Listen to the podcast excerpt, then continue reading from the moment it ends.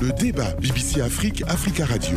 Présenté par Saint-Ish Montard et Nadir Djenad. Le débat. Bonjour à toutes et à tous. Merci de votre fidélité au débat BBC Afrique, Africa Radio. Nadir, je vous salue. Bonjour Saint-Ish, bonjour à tous. J'espère que vous avez passé une bonne semaine. On va dire qu'elle a été bonne, Nadir. Alors cette semaine, dans cette édition en République démocratique du Congo, quelles avancées après la tenue de la troisième phase des consultations inter-congolais à Nairobi? Les assises ont permis d'actualiser une feuille de route qui a été saluée par la majorité des groupes armés qui écument l'Est de la RDC, mais beaucoup restent pessimistes quant à l'apport de Nairobi 3 dans le processus de retour de la paix. Les groupes armés présents à Nairobi ont accepté avec prudence le désarmement et ont exigé le retrait des groupes armés étrangers du territoire de la RDC. Satisfaction donc, mais certains participants ainsi que le facilitateur, l'ex-président kenyan Uhuru Kenyatta, ont estimé que beaucoup reste à faire, Nadir. Au Burkina Faso, les nouvelles autorités poursuivent la restructuration de l'armée en nommant de nouveaux cadres et créant de nouvelles bases aériennes avant l'entrée en scène des nouvelles recrues volontaires défenseurs de la patrie. Mais la politique sécuritaire du président Ibrahim Traoré interroge toujours, notamment sur les ressources pour financer l'ambitieuse stratégie du pouvoir de Ouagadougou alors que le pays a encore subi cette semaine des attaques meurtrières et création d'une force anti-putsch de la CDAO. C'est l'une des résolutions issues du dernier sommet de l'organisation sous-régionale tenue à Abuja. Comment une telle force peut opérer dans l'espace qui a connu ces euh, deux dernières années plusieurs coups d'État Pour les chefs d'État de la CDAO, Nadir, il faut arrêter l'instabilité devenue contagieuse dans la sous-région. La force régionale anti-djihadisme et anti-coup d'État pourra intervenir en cas de besoin dans la sécurité, la lutte contre le terrorisme, mais aussi le rétablissement de l'ordre constitutionnel dans les États membres. Les analystes, eux, s'interrogent déjà sur les risques d'ingérence de la CDAO dans les affaires internes des pays au nom du respect de l'ordre constitutionnel. Voilà pour le sommaire. Notre grand témoin aujourd'hui est Monsieur Serge Tibangou. Bonjour. Bonjour. Vous êtes euh, universitaire congolais, vous enseignez en Afrique du Sud, vous êtes le cofondateur d'une ONG dénommée Congo for Peace Without Borders, une ONG qui apporte de l'assistance aux personnes démunies dans les pays de l'Afrique australe. Vous êtes également le mandataire du président congolais Félix Tshisekedi pour le processus de Nairobi. Nos confrères invités dans cette édition depuis Ouagadougou, Burkina Faso, Inoussa Ouedraogo, bonjour. Oui, bonjour. Bonjour euh, Inoussa, vous êtes euh, journaliste, directeur de la publication du journal burkinabé Bendré. Et depuis Bamako, Mali, euh, Alpha Mahaman Sissé, bonjour. Bonjour à tous. Bonjour, vous êtes journaliste à maliexpress.net. Merci Nadir pour euh, le panel. On y va pour le débat. Nairobi 3 a réuni environ 200 participants représentants du gouvernement, de la société civile et de plusieurs groupes armés qui sévissent depuis plus de 20 ans dans l'est de la République démocratique du Congo. Plusieurs groupes armés présents déjà à Nairobi 1 observent depuis 7 mois le cessez-le-feu et se sont dit prêts à déposer définitivement les armes, mais ils ont pointé du doigt plusieurs insuffisances constatées précédemment dans le programme. Nous sommes satisfaits des progrès que nous avons réalisés. Nous ne disons pas avoir tout terminé, mais nous avons passé certaines étapes. Ce sont les paroles de l'ancien président kenyan Uhuru Kenyatta, facilitateur de la communauté des États de l'Afrique de l'Est pour le processus de Nairobi. Bien sûr, le groupe M23 qui mène une offensive dans l'Est du pays et que Kinshasa qualifie de mouvement terroriste n'a pas pris part à ces discussions. Le M23 qui depuis jeudi est sous le feu de la communauté internationale après la publication d'une enquête préliminaire de l'ONU qui l'accuse d'avoir exécuté 131 personnes dans deux villages sous son contrôle. Le gouvernement congolais, lui, évoque 300 personnes tuées, accusation démentie par le M23 qui parle de 8 morts par balles perdues. Nous y reviendrons au cours de ce débat. Mais déjà, M. Tibangou, Nadir l'a souligné dans la petite biographie qu'il a faite de vous. Vous êtes connu pour votre travail dans le domaine de la société civile surtout. On, on se demande qu'est-ce qui explique le choix du chef de l'État, euh, Félix Tshisekedi, sur vous pour parler en son nom euh, dans ces pourparlers intercongolais? Bah, Disons que euh, vous devez savoir que je fais partie euh, du cabinet du chef de l'État depuis janvier donc 2019. J'ai été son conseiller et c'est euh, il y a quelques mois qu'il m'a nommé donc mandataire spécial du chef de l'État, non pas seulement pour le, processus de Nairobi, mais euh, surtout dans tout ce qui touche à sa diplomatie avec euh, des pays bien précis et même des régions bien précises dont je m'occupe au nom du chef de l'État. Donc, je crois que par corollaire, c'est ainsi qu'il y a eu notamment probablement son choix pour que je puisse euh, euh, humblement donc euh, diriger ce, processus de Nairobi mm. avec l'équipe congolaise qui, qui, y participe. On peut donc quasiment dire que vous faites partie du cercle rapproché de, du président Tshisekedi. Première question sur ces, sur ces négociations ou ces, ces consultations intercongolaises à à, Nairobi, Nairobi 3, il y a eu Nairobi 1, il y a eu Nairobi 2. Pour certains de vos compatriotes, ces, rencontres ne résolvent pas la situation sur le terrain, une situation qui semble plutôt empirée. Qu'est-ce qui va changer ou qu'est-ce qui a changé avec Nairobi 3 alors, euh, pour bien comprendre ce qui a changé ou qui va changer avec Nairobi 3, il faut repartir déjà par Nairobi 1.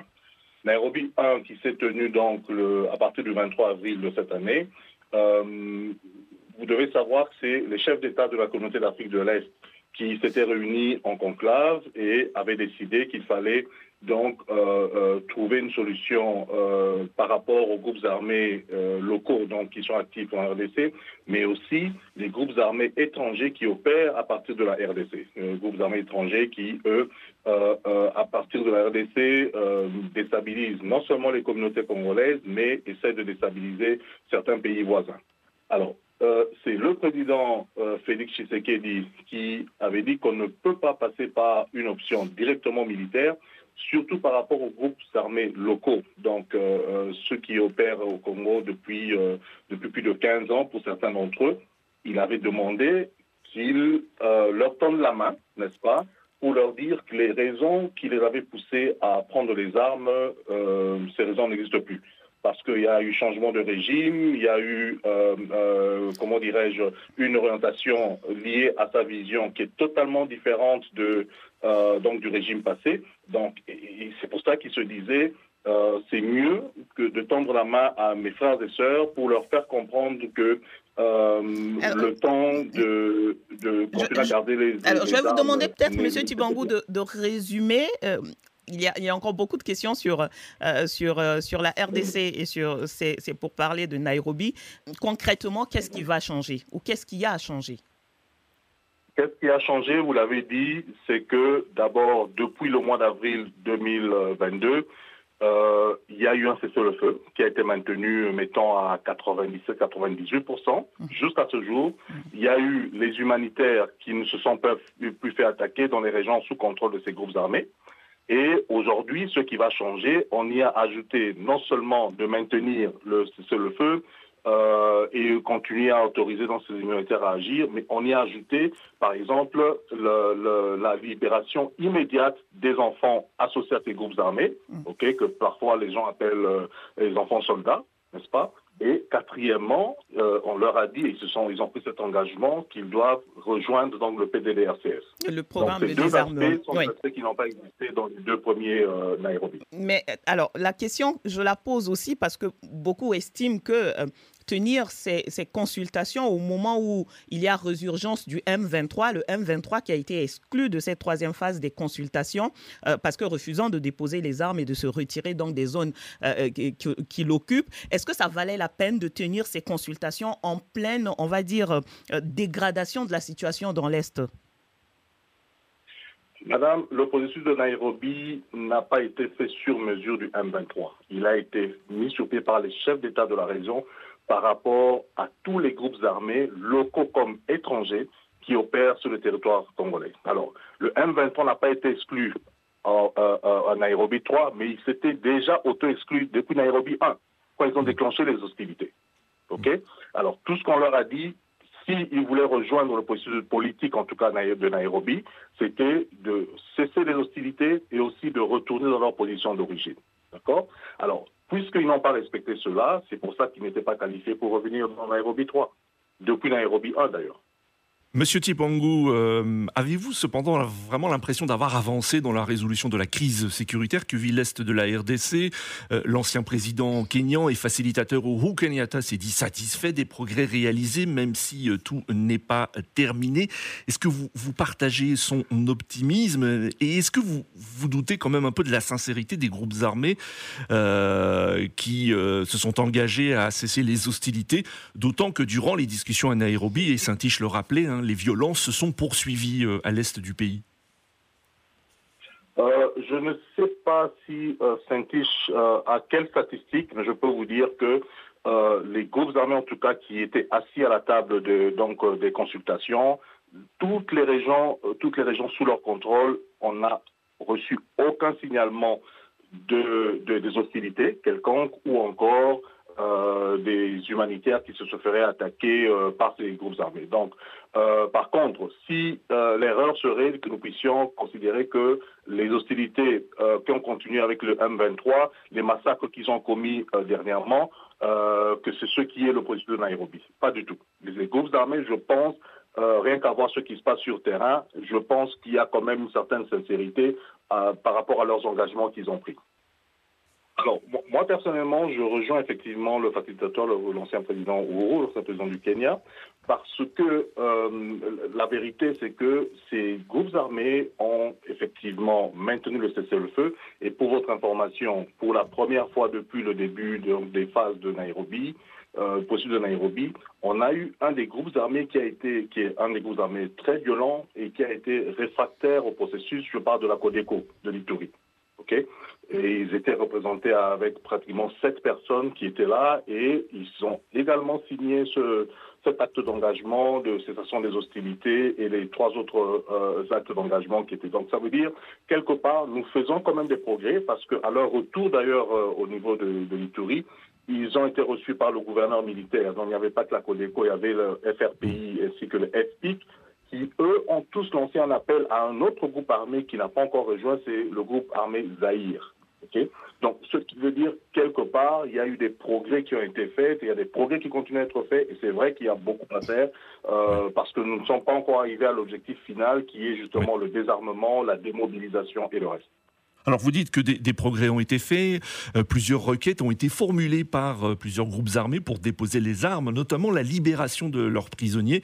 Est-ce que le gouvernement congolais a accepté cette demande et est-il prêt à libérer des prisonniers? Alors, la libération ne se fera pas de manière euh, euh, inconditionnelle. C'est ainsi que euh, nous avons décidé de mettre sur pied une, une commission qui sera faite d'experts, des juristes et consorts, qui va statuer au cas par cas. Ce que les groupes armés ont fait, c'est de nous soumettre la liste de ceux qui considèrent les, les, prisonniers donc de chacun de leurs groupes, et nous allons statuer au cas par cas pour voir s'il y a réellement, comme ils sont en train de prétendre, qu'il y a certains qui ont été arrêtés, parfois juste à cause de leur euh, apparence physique. Alors c'est ce genre de cas-là que la commission devra statuer dessus parce qu'il ne faudrait pas euh, euh, accorder un chèque en blanc hein, à ceux qui ont commis des atrocités ou des crimes contre les communautés, contre les populations. Oui, justement, hein, vous avez déclaré récemment, Monsieur Tibangou, qu'aucune amnistie ne sera accordée aux auteurs des crimes contre les Congolais. Est-ce que vous souhaitez que des tribunaux spéciaux soient créés en RDC pour juger les crimes de ces groupes armés? Oui, il y a un mécanisme que nous sommes en train de, mettre sur pied, c'est la justice transitionnelle, qui permettra justement de statuer sur des cas pareils. Et la justice transitionnelle chez nous, euh, elle comprendra aussi une sorte de commission, ce qu'on appelle ailleurs euh, euh, vérité-réconciliation, là, là où les communautés, bien sûr, seront impliquées, de telle sorte qu'il y a des crimes moindres que les communautés pourront probablement euh, euh, pardonner et parfois dans des cas, ceux qui ont commis ces crimes euh, pourront parfois proposer même des compensations vis-à-vis du mal qu'ils ont fait aux communautés. Donc, c'est un mécanisme qu'on est en train de mettre sur pied qui sera bien qui sera expérimenté très bientôt. Alors, Monsieur Tibangou, vous parlez beaucoup de progrès. Vous êtes plutôt optimiste, mais la réalité, c'est que beaucoup de ces groupes armés euh, présents à Nairobi ont aussi dénoncé plusieurs insuffisances dans ce que vous leur proposez, notamment le programme de désarmement, euh, démobilisation et, réinsertion. Euh, certains ont même dit qu'ils ont dû quitter les camps où ils étaient cantonnés parce que le programme ne marchait pas sur certains points. Il y a un problème de financement aussi. Est-ce que le gouvernement, qu'est-ce qui garantit que le gouvernement, cette fois-ci, tiendra ses promesses faites à ces groupes armés pour ne pas qu'ils repartent vers les armes alors, euh, en parallèle aux consultations qui sont passées à Nairobi, il y a le facilitateur qui a invité les partenaires euh, de la RDC qui sont accrédités au niveau du Kenya euh, pour discuter sur l'appui dont on aurait besoin au niveau du PDDRCS. La vérité, c'est que le PDDRCS a déjà été relancé, c'est vrai, il a déjà démarré, mais il nécessite quand même un accompagnement un peu plus euh, euh, euh, prononcé, hein, non seulement des experts, mais aussi des bailleurs internationaux. C'est-à-dire que vous leur proposez une solution, une stratégie qui n'est pas encore au point complètement. C'est risqué? Madame, je viens de dire que le PDDRCS a déjà démarré, n'est-ce pas?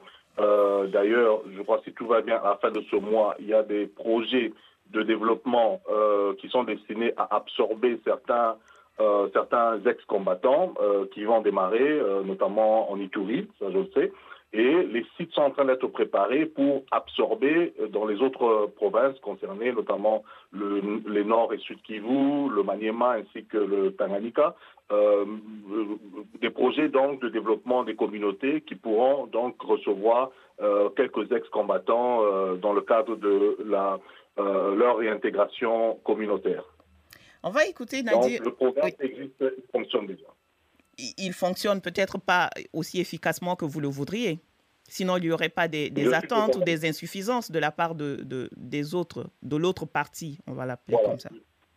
Je, suis totalement d'accord, euh, mais par exemple, les groupes armés, quand ils, euh, ont apporté une certaine critique sur le PDDRCS, c'était une critique qui était liée à certains animateurs. Euh, c'est pour ça que vous avez vu qu'il y a un des points du communiqué final qui reprend notamment leur déshydratat, notamment leur plainte sur le leadership au niveau national hein, donc du PDDRCS.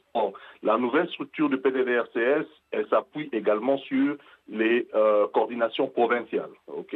Et je pense qu'avec ça, euh, normalement, cette nouvelle, nouvelle, orientation qui a été donnée avec la nomination des nouveaux coordonnateurs provinciaux euh, par le chef de l'État probablement donnera une, a donné en fait une nouvelle, euh, un peu plus d'oxygène, si je peux le dire ainsi, au PDDRCS. Vous voulez dire que le programme se rapproche, le programme vient au plus près de, ces, de ces, ceux qui vont devenir des ex-militants de ces groupes armés? Tout à fait, tout à fait, euh, parce que déjà au niveau provincial également, il y a des possibilités d'aller dans les entités euh, jusqu'au niveau des territoires, là où les représentants du PDDRCS aussi se retrouveront. Donc, euh, je pense que la, la, la, cassure qui a existé dans le temps entre dans le PDDRCS au niveau national et ceux-là, donc des ex-combattants qui étaient déjà cantonnés et ou encore qui étaient prêts à rejoindre le, le processus du PDDRCS, euh, je crois qu'il y a ce nouveau changement-là, ce nouvel oxygène qui va permettre à ceux qu'ils se sentent très près de, donc, de ces ex-combattants. Merci, M. Tibango Nadir. Je vous propose qu'on prenne la pause avant d'écouter nos collègues. Le débat BBC Afrique, Africa Radio, présenté par Saint-Ish Montard et Nadir Djenad. Le débat Bienvenue à vous si vous nous rejoignez dans la deuxième partie du débat BBC Afrique Africa Radio. Notre grand témoin cette semaine est Serge Tibangou, mandataire du président euh, Félix Tshisekedi de la RDC pour le processus de Nairobi. Il est en ligne de Washington aux États-Unis. Deux journalistes analystes également sont avec nous. Inoussa Ouedraogo, journaliste, directeur de publication du journal burkinabé Bandré et euh, Alpha Maman Sissé, journaliste au site maliexpress.net. Cette émission, vous vous le savez, est à retrouver sur nos sites internet www.bbcafrique.com et www.africa Radio. Et puis, partagez vos commentaires avec nous sur notre page Facebook. Nadir, parole, la parole à nos confrères? Oui, euh, tout d'abord, euh, Inoussa Ouedraogo, euh, quel est votre regard hein, sur, sur, sur, ce dialogue et est-ce que vous estimez que le dialogue est la seule solution, principale solution pour résoudre la crise sécuritaire dans l'Est de la RDC Oui, absolument. Vous savez, toutes les guerres, quelle que soit leur nature, finissent autour de la table de discussion. Il faut donc euh, saluer euh, l'effort de l'ensemble des protagonistes de, cette guerre euh, qui se retrouvent à Nairobi pour discuter, malgré les insuffisances donc des différents accords, malgré les suspicions des acteurs euh, de cette crise-là qui ne font pas suffisamment confiance à tel ou tel acteur.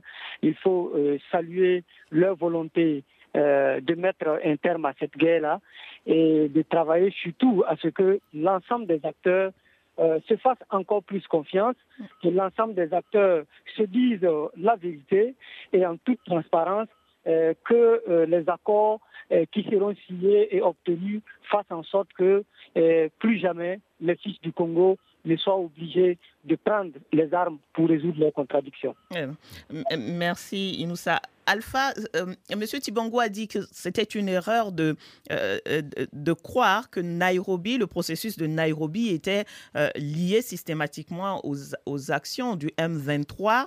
Cependant, beaucoup d'analystes pensent qu'il y a quand même un, un goût d'inachevé, un arrière-goût, le fait que le M23, qui est le groupe le plus actif actuellement sur euh, le territoire avec euh, cette offensive dans l'est du pays ne soit pas associé à ce processus qui travaille justement au retour de la paix dans cette partie euh, de la RDC. Quel est votre point de vue? Oui, des gens, des gens comme nous qui sommes dans, dans le Sahel, qui sont très loin de ce conflit, alors on a cette impression, on a aussi cette impression que malgré euh, toutes euh, ces discussions, plusieurs rondes de discussions, alors tout porte à croire que le processus actuel de Nairobi,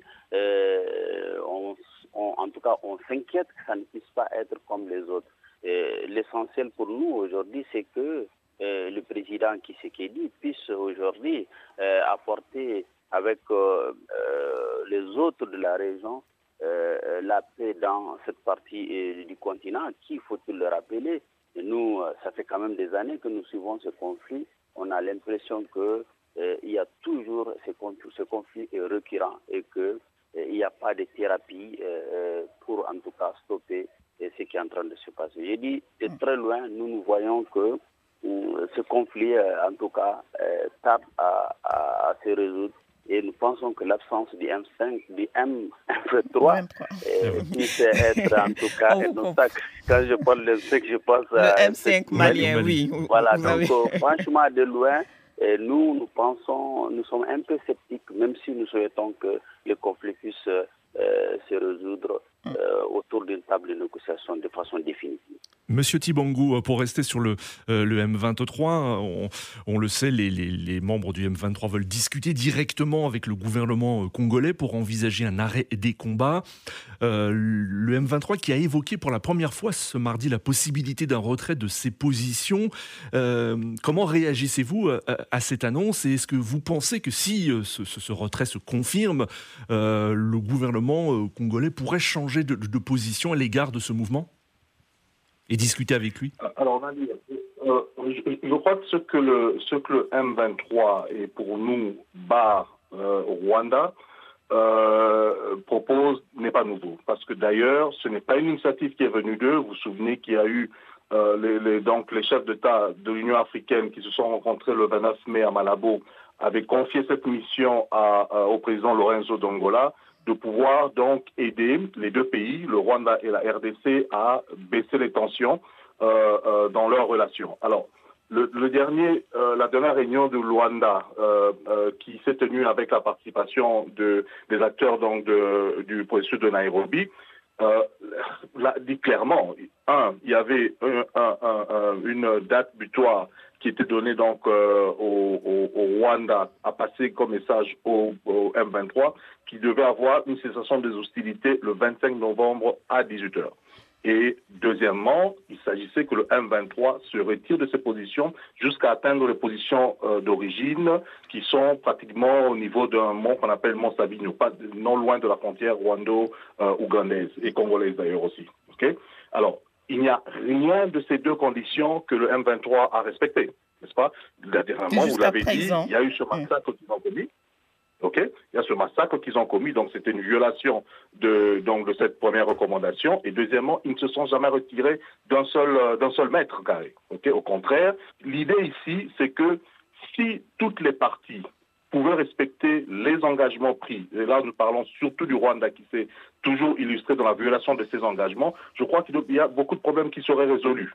Deuxièmement, euh, il est important de, reconnaître que le processus de Nairobi n'est pas seulement politique, il est également militaire avec la force régionale qui a été mise sur pied. Alors l'idée c'était que les groupes armés euh, locaux qui ne, euh qui ne s'inscriraient pas dans le processus politique, alors seraient catégorisés comme des forces négatives que la force régionale devrait éradiquer. Donc aujourd'hui, euh, euh, nous ne parlons même pas de négociation, même pas avec les autres groupes armés locaux, nous parlons de consultation. Et le M23 lui-même, avec l'appui du Rwanda, euh, se sont illustrés par la violation de ses engagements. Monsieur Tibango, si je comprends bien, vous dites qu'on en est arrivé au stade où il ne peut y avoir de négociation ou de, de pourparler ou, ou de consultation avec le M23 et que la solution ne serait que militaire. Euh, en fait, ce que je suis en train de dire, c'est que si toutes les parties, je me répète, pouvaient respecter, je parle ici du Rwanda, euh, euh, euh, pouvaient respecter les engagements qui ont été pris, que le M23 devait cesser les hostilités et se retirer, je pense qu'alors là, nous pourrons euh, euh, reconsidérer euh, notre position à nous.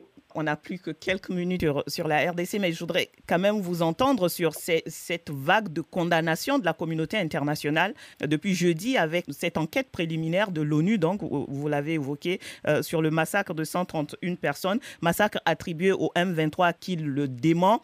Est-ce que vous avez comme l'impression que cette fois-ci, la communauté internationale peut aller plus loin dans les condamnations que euh, dans les accusations ou plutôt euh, les dénonciations que la RDC a toujours fait en matière de droits de l'homme euh, dans, dans, cette situation dans l'Est de la République démocratique du Congo. Je suis totalement d'accord avec vous, madame, parce que de toutes les façons, ce n'est pas la première enquête que la communauté internationale a menée qui appuie en fait ce que nous, nous savions déjà que le M23 bat Rwanda en tant que, en tant que pays, euh, s'attaque aux populations civiles en commettant des atrocités. On ne compte même pas les déplacés internes, des centaines de milliers de déplacés internes. Ça, les gens ne comptent pas. Je vous rappelle quand même que s'il y a eu un massacre de, ce que vous dites, de 131, nous, nous parlons d'à peu près 300 civils, donc femmes, enfants, euh, euh, qui ont été massacrés, c'est pratiquement un crime contre l'humanité. Alors, je disais que ce n'était pas la première fois que la communauté internationale découvre ça. Dernièrement, il y a eu le rapport du groupe d'experts des Nations Unies qui a confirmé que les forces rwandaises sont sur le sol congolais en train de s'attaquer aux civils congolais. Ce rapport a été soumis au Conseil de sécurité des Nations Unies. Alors, à part, à l'exception de quelques pays comme les États-Unis qui ont condamné ouvertement le Rwanda euh, par rapport à cette agression, euh, malheureusement, nous avons l'impression qu'il y a une certaine, euh, j'ai envie de dire, une certaine euh, euh hypocrisie de la part de certains euh, acteurs, certains membres de la communauté internationale qui ne qui n'appellent pas le chat par son nom. Vous voyez, c'est ça la vérité. Aujourd'hui, Monsieur Tibangou, oui. oui. Monsieur Tibangou, vous souhaitez que la communauté internationale fasse plus pression sur le Rwanda? Qu'elle condamne l'agression du Rwanda sur la RDC. Il faut qu'elle le fasse. Alors, le Rwanda qui dément toujours, M. Tibango, et on le rappelle, euh, être euh, un soutien du M23, le M23 qui dément également ces accusations euh, de la RDC. Merci, M. Tibango. Nous allons passer au second sujet. Le débat BBC Afrique, Africa Radio. Et direction le Burkina Faso pour notre deuxième sujet. Le pays reste confronté à la violence des groupes armés. Au moins 12 personnes, en grande partie des supplétifs civils de l'armée, ont été tuées mercredi lors d'une nouvelle attaque de djihadistes présumés dans le nord du pays, selon les autorités. Cette nouvelle attaque est la quatrième connue depuis dimanche dernier au Burkina Faso. Elles ont fait au total au moins 27 morts, toujours selon les autorités. Dans ce contexte, deux bases aériennes ont été créées pour les villes de Kaya dans le centre-nord et de Fadan Gourma à l'est du pays, selon des décrets signés le 5 décembre dernier par le président de la transition, le capitaine Ibrahim Traoré. Ces nouvelles bases aériennes sont chargées de la préparation opérationnelle des personnels et matériels en mesure de participer à l'exécution des missions dévolues euh, à l'armée de l'air. La création de ces deux bases porte à quatre le nombre de bases aériennes dont l'une à Ouagadougou et l'autre à Bobo Dioulasso. Par ailleurs, les autorités ont annoncé fin novembre avoir recruté 90 000 volontaires pour la défense de la patrie, les VDP, des supplétifs civils destinés à seconder l'armée dans la lutte anti-terroriste. Alors, Inoussa Ouedraogo, est-ce que la création de deux nouvelles bases, plus le recrutement de nouveaux volontaires, suffira à faire cesser les attaques de groupes armés qui se poursuivent? Et, est-ce que ces annonces montrent qu'il y a une, vraie stratégie sécuritaire du gouvernement? En tout cas, on sent qu'il y a une volonté manifeste de faire bouger les lignes. Euh, il y a un adage qui dit que il y a pire qu'échouer, c'est de ne pas essayer. Et manifestement, le capitaine euh, Ibrahim Traoré essaie effectivement. Il a créé de nouvelles euh, régions militaires, des brigades d'intervention rapide. Il a nommé de nouveaux responsables. Et comme vous le dites, le recrutement, c'est plutôt de, 50 000 volontaires, même si on a eu au total 90 000 qui se sont présentés. effectivement, la création de ces bases euh, euh, vient ajouter de l'espoir en la capacité justement euh, de l'armée burkinabé à, parvenir à inverser la tendance. Maintenant, je pense qu'il est, il est encore très tôt euh, de faire le bilan, de voir si euh, euh, ces décisions qui ont été prises là vont contribuer à, faire inverser la tendance. L'impact de ces choix stratégiques-là, en tout cas, on les attend toujours et on espère que ça va contribuer maintenant à faire bouger les lignes. Alors, il nous a peut-être peut-être revenir rapidement sur la particularité de ces deux villes où sont installées, où sont créées ces, bases aériennes, c'est-à-dire Fada et Kaya. Quelle est leur particularité? Est-ce que ce sont des... Euh, enfin, pour ceux qui ne connaissent pas la géographie, euh, qui ne suivent peut-être pas de près cette actualité burkinabé, est-ce que ce sont des zones où justement euh, la, violence est récurrente, les attaques sont récurrentes? Absolument. Euh, Fada, c'est à l'est du Burkina Faso. Ça fait frontière euh, avec euh, le Bénin, avec le Togo et avec le Niger. et c'est une zone à fort défi sécuritaire où il y a eu à plusieurs reprises des attaques, beaucoup de déplacés internes dans ces localités-là. quand on prend Kaya également, c'est la région du centre-nord. Où qui quand même euh, concentre beaucoup de déplacés internes et où il y a euh, régulièrement des combats. Euh, donc la création de ces, deux bases-là pourrait effectivement contribuer à, soutenir les hommes au sol. par contre, les difficultés que, que j'entrevois, que certains acteurs également pointent du doigt, c'est est-ce que nous avons suffisamment euh, de la ressource humaine pour accompagner ces décisions politiques-là, parce que c'est des, hélicoptères ou des avions de guerre qui auront besoin nécessairement euh, de, de, je vais dire, de, hum. de spécialistes dans l'armée, euh, des experts, pour pouvoir gérer la maintenance de ces hélicoptères-là qui vont voler certainement régulièrement. Est-ce que nous avons les moyens de les sécuriser? Parce qu'on a vu de par le passé euh, des bases qui ont été attaquées et le matériel emporté.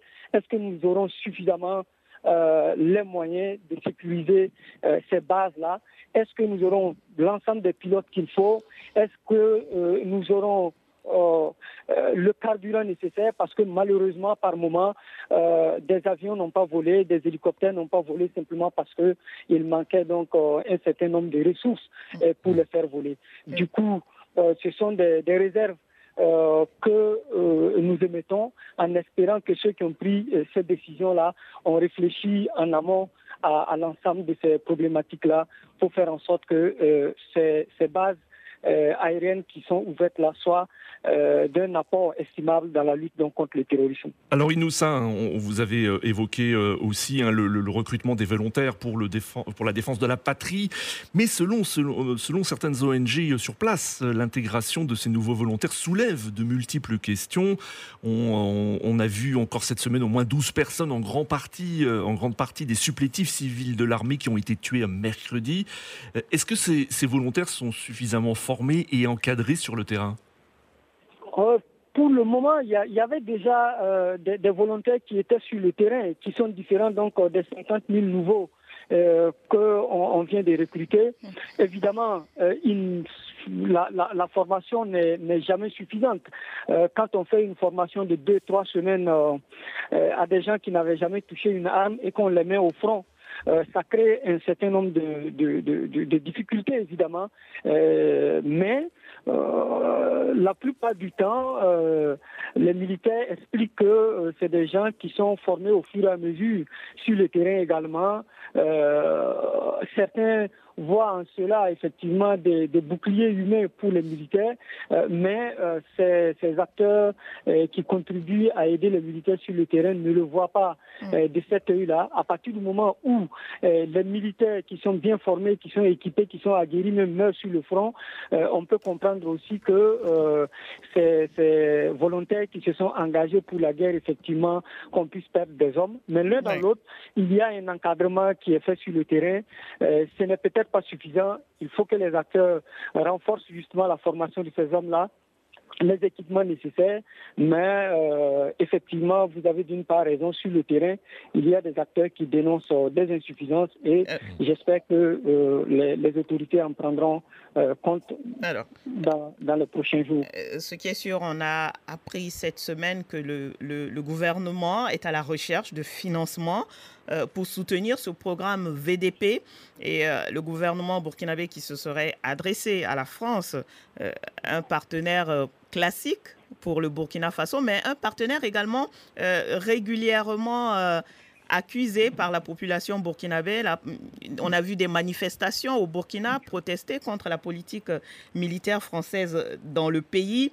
Euh, je vais peut-être poser la question à Alpha d'abord. Alpha, il semble que le gouvernement de Ouagadougou euh, n'est pas prêt pour la rupture avec la France. Euh, certains signaux indiquaient le contraire il y a quelque temps, mais cette fois-ci, avec cette demande de soutien pour le programme VDP, euh, il semble que le pouvoir du président Traoré voudrait continuer avec la France en termes de coopération militaire.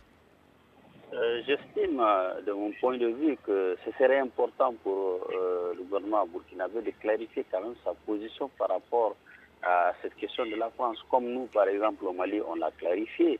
On a quand même réquisé ce qui est en tout cas de la présence française, notamment militaire au Mali. Donc je pense que si on devait engager une telle action, notamment euh, défendre, se défendre, alors on doit se donner les moyens au niveau national et, de le faire de façon, euh, de façon indépendante. Alors, euh, d'autres inquiétudes, c'est qu'aujourd'hui, la lutte contre le, terrorisme dans le Sahel a besoin de, de cette euh, coopération entre États. Je crois que là où on peut saluer la volonté quand même des, autorités burkinabées, c'est que le président, Ibrahim, le président Ibrahim Traoré est venu en tout cas prendre attache avec le président Azimi Goïta, puisqu'on partage les mêmes défis sécuritaires. Ça, c'est à mon avis important. Je pense aussi la, la diversification au niveau de, des partenaires, c'est un, un gage quand même euh, un gage euh, de lutte contre euh, le, terrorisme dans ce mm. pays proche du Mali. Inoussa, pour, pour rebondir sur ce que disait Alpha, est-ce que cette demande d'aide militaire française ne risque pas d'être incomprise par les Burkinabés qui critiquent la présence militaire française dans le pays et plus généralement au Sahel?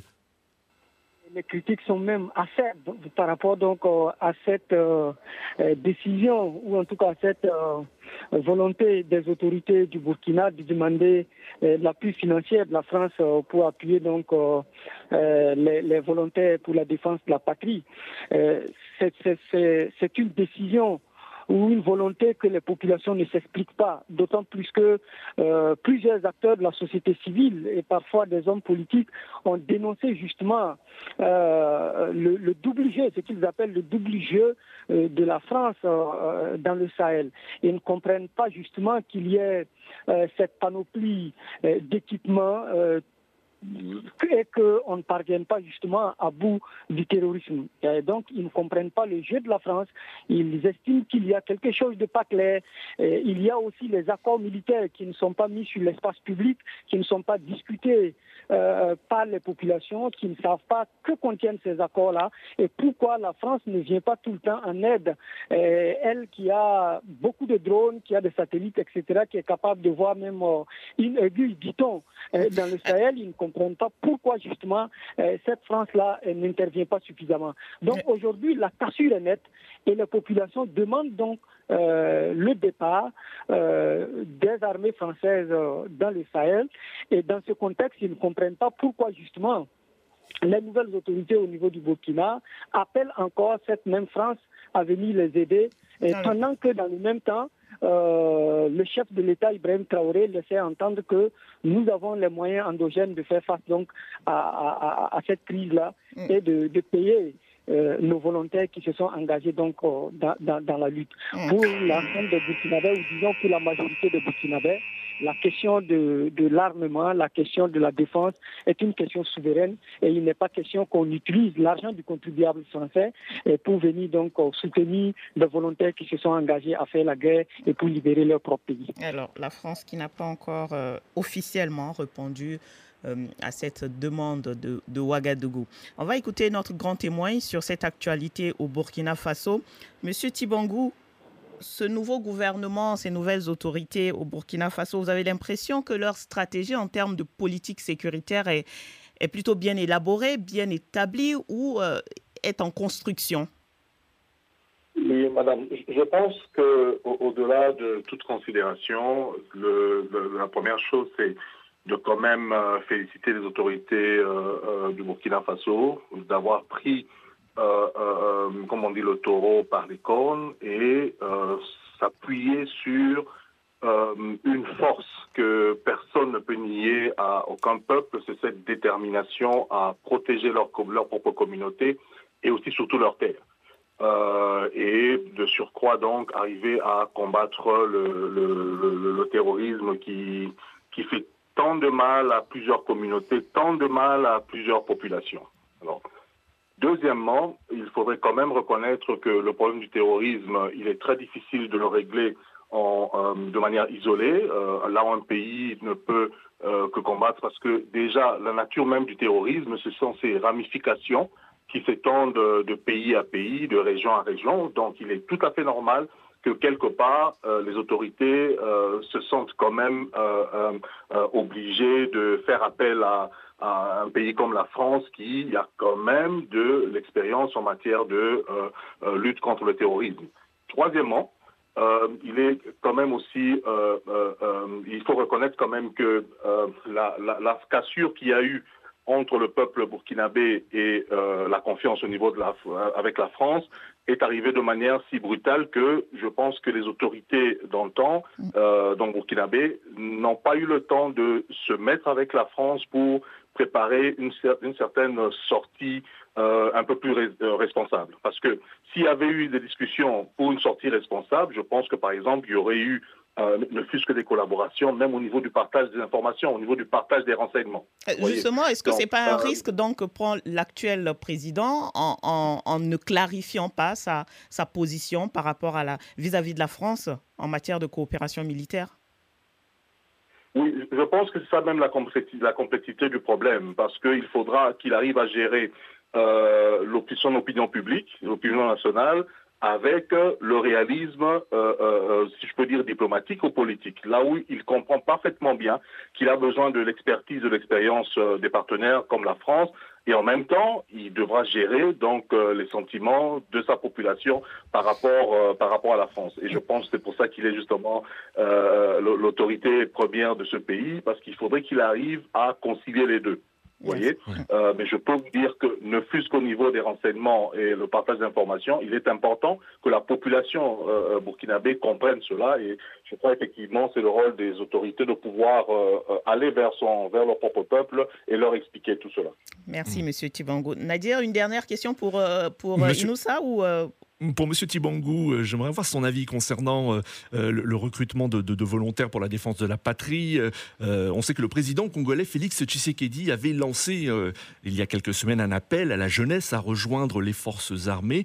Est-ce que vous estimez que c'est aux civils de faire la guerre à des rebelles ou des groupes armés entraînés et suréquipés?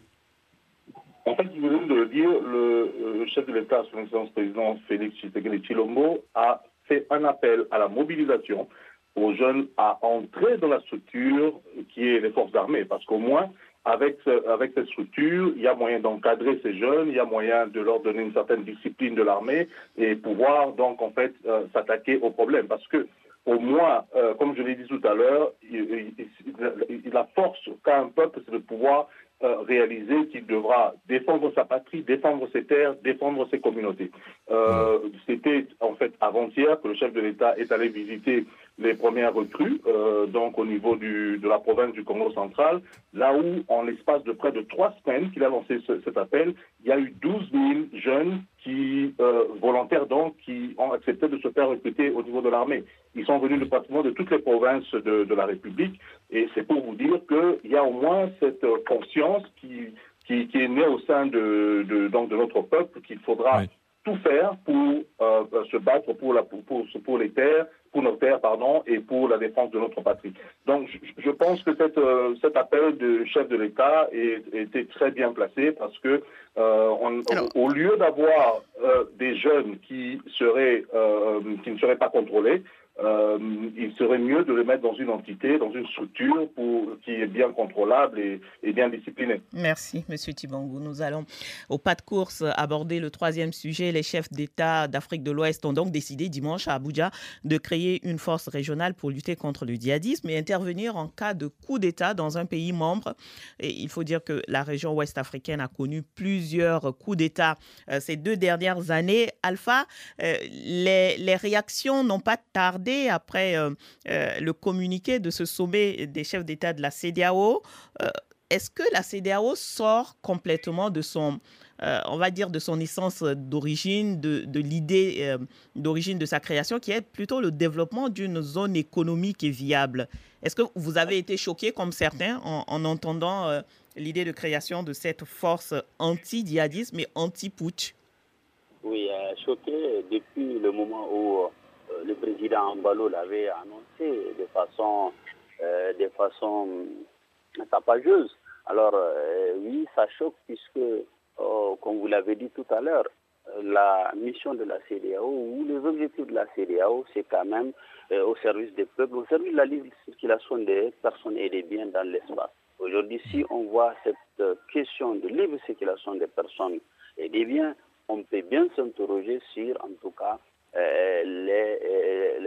l'atteinte de ces objectifs. Mais euh, en créant une force pour lutter contre les coups d'État, je crois que la CDAO ou les chefs d'État de la CDAO euh, oublie euh, royalement euh, cette question de mauvaise gouvernance. Mais ce n'est pas, pas réellement une nouvelle idée. On a eu les Comores, on, a eu, on a eu même une, la création d'une force d'attente. Il y a bien longtemps que la CDAO ne se contente plus au domaine économique. Pourquoi est-ce que vous êtes choqué aujourd'hui avec... je suis choqué parce que moi, je, je suis d'un pays qui, en tout cas, a attendu beaucoup pendant longtemps, pendant longtemps, euh, de l'appui militaire de la CDAO quand euh, nous étions en tout cas euh, victimes de ce tort de terrorisme. Donc la CDAO aurait pu en tout cas avoir cette force, comme vous l'avez dit par, par exemple le Comog, où le Mali a été quand même un pays contributeur, où le Mali a joué un rôle déterminant. Et si sous cet angle on peut, on peut, on peut apprécier la CDAO. Mais aujourd'hui, il une force uniquement pour lutter contre euh, les coups d'État et autres, je pense que la CDAO est en retard et la CDAO n'est pas en phase avec euh, ces populations qui, de plus en plus, euh, commencent quand même à, en tout cas, douter de certaines décisions de la CDAO. Et oui, on peut aussi s'interroger puisque pourquoi une, une force antiterroriste, par exemple, alors que la CDAO aurait dû aider, par exemple, le G5 Sahel dans mm. sa volonté de lutter contre le terrorisme et d'empêcher d'autres pays euh, qui sont limitrophes du Sahel à être victimes des attaques Moi, je pense que ça choque puisque, euh, oui, la CDAO est restée longtemps sans ne pas Aujourd'hui, c'est parce qu'on voit qu'il euh, y a des soubresauts dans une partie de la CDAO que on parle de forces antiterroristes et forces anti Merci, Je pense que la CDAO n'est pas en phase avec euh, ces populations et c'est vraiment dommage. Alors, Inoussa, votre avis également, est-ce que vous êtes aussi euh, choqué euh, de, l'annonce hein, de la création de cette force de la CDAO pour lutter contre les coups d'État et, contre le terrorisme? En tout cas, je, m'interroge sur les, motifs ou les motivations profondes de cette décision. parce que je me demande si on peut imposer la démocratie avec les armes. Certaines puissances l'ont essayé ailleurs, en Irak, en Libye. Qu'est-ce que cela a donné? La démocratie, ce sont des valeurs on ne les instaure pas par les armes. La démocratie marche quand il y a des démocrates. il, faut, il faut croire donc en la force, en la capacité des peuples de produire les changements. Euh, je me demande, en cas d'intervention des militaires dans un pays où il y a un coup d'État pour déloger les putschistes, euh, s'il y a des, victimes, qui en est le responsable? La CEDEAO je pense que la CDAO est en train de déplacer le problème. Et comme euh, mon confrère Alpha l'a dit, il faut aller chercher les causes profondes des instabilités dans la sous-région ailleurs. Il faut interroger la gouvernance euh, dans nos pays. Il faut interroger le comportement de certains décideurs politiques dans notre pays. Parce que la démocratie va aussi avec des hommes vertueux. Est-ce que nous avons suffisamment d'hommes vertueux à la tête de nos États? Et qu'est-ce qu'on fait, par exemple, de ceux qui font les changements anticonstitutionnels, qui sont en réalité aussi euh, des coups d'État constitutionnels. Est-ce qu'on déloge euh, par la force euh, un, président comme Ouattara qui a modifié la Constitution pour se représenter à nouveau? Qu'est-ce qu'on fait? Donc je pense que de façon concrète, il faut plutôt aider les États avec euh, des moyens divers. Ça peut être le renforcement donc du partenariat entre les pays de la CEDEAO, ça peut être le partage d'informations, etc. Mais il faut pas une force, une force qui intervienne sur le terrain en cas de. Alors, précision quand même, les chefs d'État disent une force qui intervient en cas de coup d'État, euh, pas en, amont d'un coup d'État. Euh, merci Inoussa. Je propose qu'on écoute rapidement euh, notre grand témoin, plus qu'une minute, Monsieur Tibangou, sur cette annonce des chefs d'État de la CDAO annonce qui fait réagir déjà. Est-ce que la CDAO n'est pas également dans son rôle de, euh, de prendre les devants, vu la situation actuellement dans la sous-région et les nombreux coups d'État qui l'ont secoué?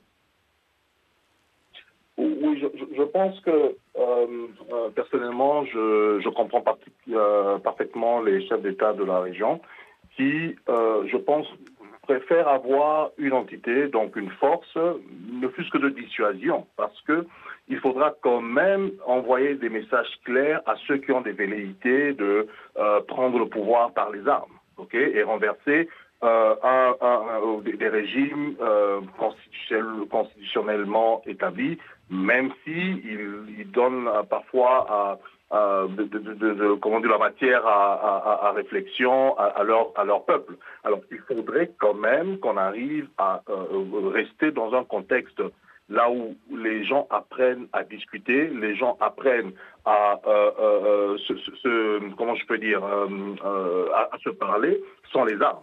Mais puisqu'il existe quand même des groupes qui, eux, euh, se disent que au lieu de, rester patient sur le, d'une table en train de discuter, ils préfèrent prendre les armes et, prendre le pouvoir par les armes. Je pense qu'il est quand même euh, important que les chefs d'État anticipent, comme ils l'ont fait, en ayant une force en stand-by qui sera ne fût-ce que prête à euh, envoyer des messages dissuasifs par rapport à, tous ceux qui auront des velléités pareilles. Donc pour moi, je comprends parfaitement ce mouvement, cette anticipation venant des chefs d'État de, la région. Hmm.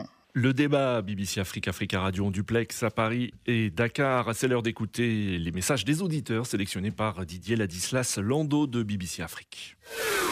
Réagissez et laissez-nous vos commentaires via notre compte Twitter, débat BBC Africa et sur notre page Facebook, facebook.com slash débat BBC Africa. Bonjour Saint-Tiche, bonjour Nadir, bonjour à tous. Voici quelques réactions d'internautes recueillies sur la page Facebook de l'émission. RDC Théodore Lacour pense que pour la réussite des accords de Nairobi, il faut que les deux parties prenantes soient dans la sincérité et se fassent mutuellement confiance. Basement officiel lui appelle les autorités congolaises à respecter leur part du contrat afin que les groupes armés soient mis devant leurs responsabilités pour une sortie de crise définitive et le bonheur des populations. Burkina Faso, archiduc Théodore estime que la sécurité de l'ensemble du territoire national reste la première de toutes les priorités. Tous les moyens sont donc bons pour y arriver. Pour lui, il faudra donc déployer les moyens nécessaires pour permettre au VDP de contribuer efficacement à la sécurisation du territoire. Saint-Tiche Nadir, une fois n'est pas coutume, un de nos internautes à N'Djamena du nom de Nibis Ali estime que les hautes personnalités ont eu droit à 11 mois d'intervention sur le débat. Il demande donc quand on pourra faire une édition spéciale avec les auditeurs. En attendant cette éventuelle édition spéciale, je dis merci à tous nos internautes pour leur fidélité. Merci de continuer à nous suivre sur les réseaux sociaux à l'adresse facebook.com slash débat BBC Afrique-Africa Radio. Et d'ici là, bon week-end à tous. Merci pour ces messages, Didier. Alors, euh, Monsieur euh, Tibangou, un, auditeur, euh, enfin plusieurs auditeurs ont évoqué la, crise sécuritaire dans l'est de la, RDC et les discussions à Nairobi. un premier auditeur a, évoqué, a estimé qu'il fallait de la sincérité de toutes les parties. Est-ce que cette sincérité a manqué jusqu'à présent, d'après vous? Bah, si sincérité euh, euh, existait, c'est sûrement du côté euh, congolais, parce que de notre côté, euh, tous les engagements qui ont été pris depuis le mois d'avril euh, de cette année, je pense qu'ils ont quand même été respectés. Sinon, je ne pense pas qu'on aurait eu à, l'étape de Nairobi 2 et Nairobi 3 plus de 50 groupes armés qui seraient revenus à la table des, consultations avec le, gouvernement. Mais par contre, comme je l'ai dit un peu plus tôt, euh, il faudra plutôt revoir les engagements que euh, euh le, Rwanda n'a pas, pas respectés, n'est-ce pas? Parce que dès le départ, ce n'est pas le M23 qui se mettait à la table avec, le, avec les, chefs d'État donc de la région de la communauté d'Afrique de l'Est, mais c'était plutôt le Rwanda qui a toujours siégé au nom du, du M23. D'ailleurs, le dernier, la dernière rencontre à Luanda, les messages notamment de la date butoir du 25 euh, novembre, 18 heures, euh, pour le cessez-le-feu qui était donné, c'était donné au Rwanda, au représentant du Rwanda, qui était là, le ministre des Affaires étrangères rwandais, pour qu'il passe ce message au M23. Donc, mmh. euh, tout dépend de qu'est-ce qu'est-ce qui est-ce qu'on considère comme interlocuteur. Pour nous, le vrai interlocuteur, c'est le Rwanda. Et euh, le Rwanda passe des messages, devrait passer des messages euh, au M23 ou encore devrait se, passe, devrait se passer des messages, des messages eux-mêmes par rapport à oui. ce qu'ils sont en train de faire. Deuxièmement, la... le deuxième intervenant qui a parlé donc de comment dire, euh, Très rapidement, Monsieur Chibon. Oui. oui, oui, que l'État congolais respecte ses engagements. Je pense que c'est pour ça que dans le communiqué qui a sanctionné Nairobi 3, il est prévu euh, qu'au mois de janvier euh, donc 2023, qu'il y ait une nouvelle rencontre pour évaluer si les résolutions qui ont été prises euh, dans Nairobi 3 auront été appliquées. C'est la fin de cette émission. Nous étions en compagnie de Serge Tibangou, mandataire du président de la République démocratique du Congo pour le processus de Nairobi.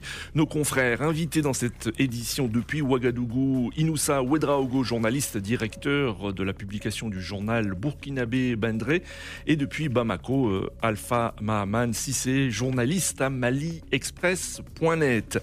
Merci Didier Ladislas Lando pour la préparation de cette émission. Merci Abdou Diop pour la réalisation depuis Dakar. Vous pouvez réécouter cette émission en podcast sur nos sites respectifs www.africaradio.com et www.bbcafrique.com. Au revoir Santiche et à la semaine prochaine. Ben, à la semaine prochaine, Nadir. Et puis pour notre auditeur Nibis, je pense que Didier Ladislas Lando est bien placé pour lui répondre. Au revoir Nadir. Au revoir à la semaine prochaine.